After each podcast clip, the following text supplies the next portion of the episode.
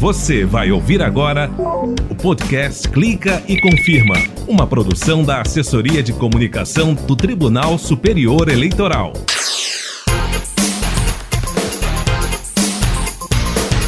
Fala galera, tô de volta com o 17 episódio dessa temporada do Clica e Confirma, podcast da Justiça Eleitoral Brasileira. Eu sou o Fábio Ruas e venho toda semana com um novo episódio para você. Nessa! Bom demais, show! Clica e confirma. TSE vence o 18º Prêmio Novare por combater as fake news nas eleições 2020. Hoje também vamos falar dos novos recursos de acessibilidade da Justiça Eleitoral e da Semana do Jovem Eleitor. Confira a partir de agora aqui no Clique Confirma.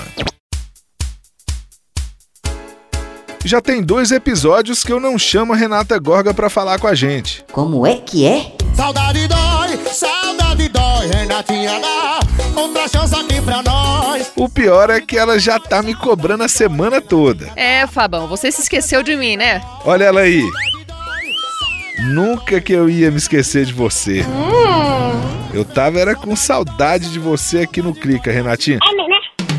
E hoje a gente vai falar de um assunto muito bacana porque teve o Dia Internacional da Pessoa com Deficiência, 3 de dezembro, e o TSE lançou as novidades de acessibilidade que serão implantadas nas eleições do ano que vem, né, Rê? Você fez uma reportagem especial sobre esse assunto, né? Fiz sim, Fábio. Nessa reportagem eu conheci o João Maia. Ele tem 47 anos e é a primeira pessoa com deficiência visual no mundo a fotografar duas Paralimpíadas, a do Rio de Janeiro em 2016 e a de Tóquio em 2020. Em 2004, quando tinha 28 anos, ele teve uveíte nos dois olhos, que é uma inflamação grave. A partir daí, ele passou a enxergar apenas vultos coloridos e desfocados. Ele me contou que, mesmo assim, continuou com o sonho de se tornar fotógrafo profissional.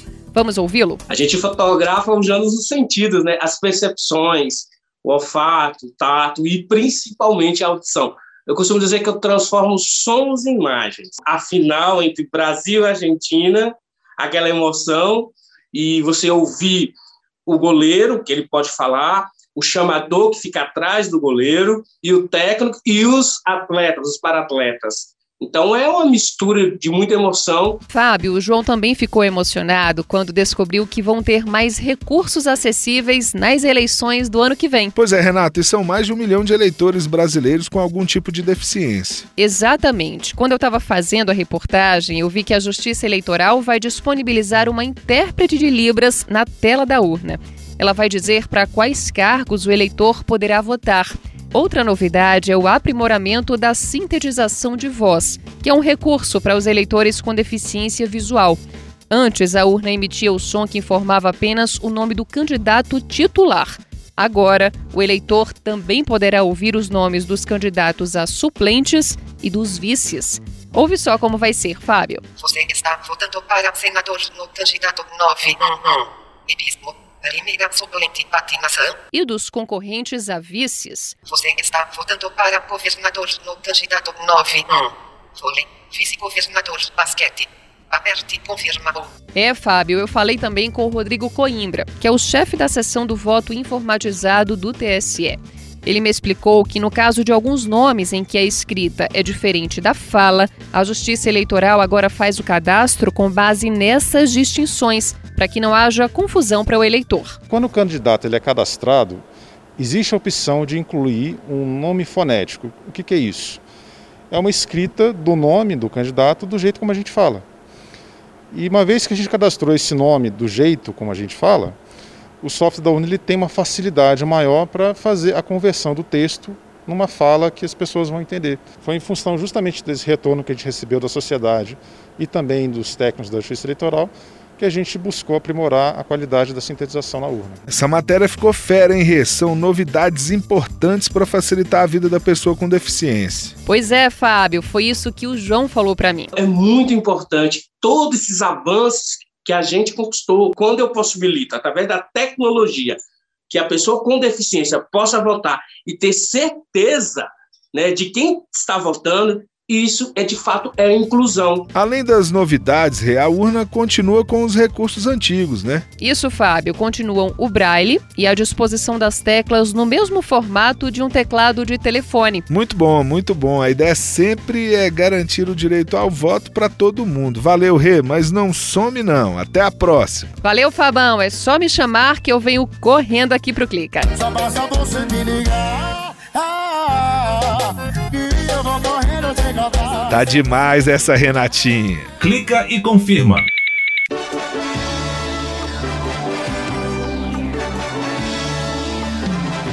Galera, o 18º Prêmio Novare foi muito emocionante, ainda mais porque foi a gente que ganhou. A vitória foi com o programa de enfrentamento à desinformação com foco nas eleições 2020. O anúncio foi feito pelo presidente do Instituto Inovare, ministro Carlos Aires Brito. E em especial é com muito orgulho, com muita honra que anuncio a prática vencedora da categoria Tribunal. Essa prática se chama Programa de Enfrentamento à Desinformação nas Eleições a cargo do Tribunal Superior Eleitoral. Muitos anos de vida para essa magistral prática vencedora dessa 18ª edição. A secretária-geral da presidência do TSE, Aline Osório, afirmou estar honrada por receber a premiação e ela dedicou aos parceiros do programa e também aos servidores da Justiça Eleitoral. O combate às campanhas de desinformação e de ódio é hoje uma atividade fundamental, tanto para garantir que os cidadãos sejam capazes de tomar suas decisões de forma consciente e verdadeiramente livre, quanto para assegurar a integridade do processo eleitoral e a própria democracia. É por isso que dedicamos esse prêmio a cada um dos mais de 60 parceiros do programa que nos ajudaram a atuar de forma eficaz para reduzir o impacto negativo da desinformação e também a todas as pessoas que trabalham na justiça eleitoral e dedicam as suas vidas à realização de eleições justas e à proteção do nosso regime democrático. Obrigada. O objetivo do programa é combater a desinformação no processo eleitoral e reforçar a credibilidade da justiça eleitoral e do sistema eletrônico de votação. O TSE firmou parcerias com instituições de checagem, mídias sociais, plataformas digitais e também com a sociedade civil.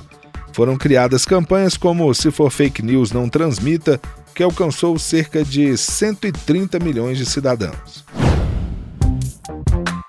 O programa do TSE foi uma das mais de 630 iniciativas que concorreram ao Prêmio Inovare, que já tem 18 anos de existência. Ele identifica iniciativas inovadoras que contribuem para o aprimoramento da justiça.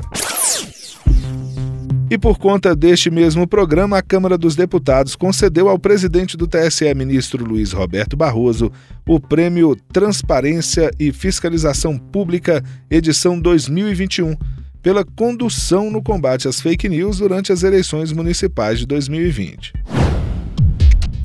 A premiação é promovida pela mesa diretora e pela Comissão de Fiscalização Financeira e Controle da Câmara. Líderes partidários e presidentes de comissões indicam quem deve receber o prêmio. Clica e confirma. Conheça as regras. O TSE está celebrando dois anos de lançamento da página hashtag Participa Mulher.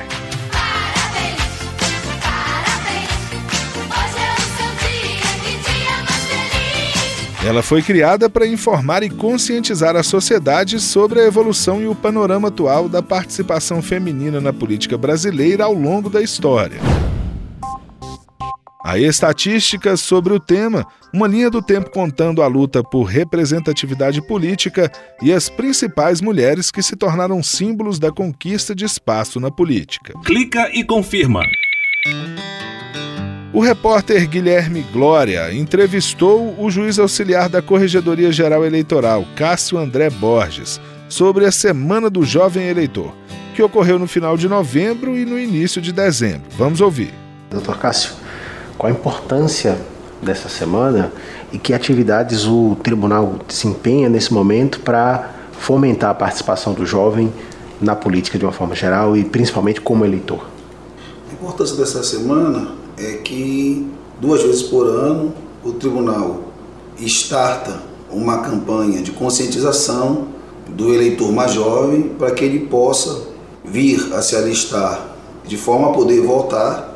E isso tem uma importância para o processo eleitoral, porque é preciso que nas eleições proporcionais e nas eleições majoritárias que acontecem no que vem para os governos dos estados e da União, haja representação, eleição de representantes das ideias da juventude, tanto no Congresso Nacional, como nas Assembleias Legislativas, como na chefia dos executivos dos estados, do Distrito Federal e da União. Agora, o jovem que hoje ele tem 15 anos, mas que vai fazer 16 até é, a data do primeiro turno, ele pode votar. O que, que esse jovem ele deve fazer para que ele tenha esse direito? Ele tem que se alistar até o prazo de seis meses antes da eleição, mesmo que ele não tenha 16 anos, seis meses de eleição, antes da eleição, mas desde que ele tenha 16 anos até o dia do primeiro turno. Mas é importante esse público votar? Muito importante, porque existem muitas pautas que dizem respeito a eles, eles são um segmento numeroso da sociedade eles são, e eles são o futuro do país. Né? Então, toda a sociedade democrática governa não só para o presente, como para as gerações futuras. Doutor Cássio, a gente tem visto campanhas é, para incentivar a participação de mulheres, grupos considerados minoritários, dos jovens também. Tudo isso mostra o esforço do tribunal em alcançar toda a sociedade, né? Sim, é um esforço do tribunal de ir ao encontro do princípio constitucional do pluralismo político, que engloba não só as concepções sobre economia, sobre tamanho de Estado, esse tipo de coisa, mas também o um movimento de inclusão e participação das maiorias alijadas, que na verdade não são minorias, né? e também das minorias. Né? Clica e confirma. Acabou. Mas já acabou? Mas semana que vem tem mais. É? Esse foi o 17º episódio dessa temporada do Clica e Confirma, podcast da Justiça Eleitoral Brasileira. A edição e a apresentação são minhas, Fábio Ruas. Produção de Thaisa Costa e Rogério Brandão. Revisão de texto, Marne Ruas. Edição de áudio, Mauro Sérgio e Milton Santos. Coordenação de audiovisual, Tatiana Kochler. Secretaria de Comunicação e Multimídia do TSE, Gisele Siqueira. Até mais. Tchau. Você acabou de ouvir o podcast Clica e Confirma, uma produção da Assessoria de Comunicação do Tribunal Superior Eleitoral.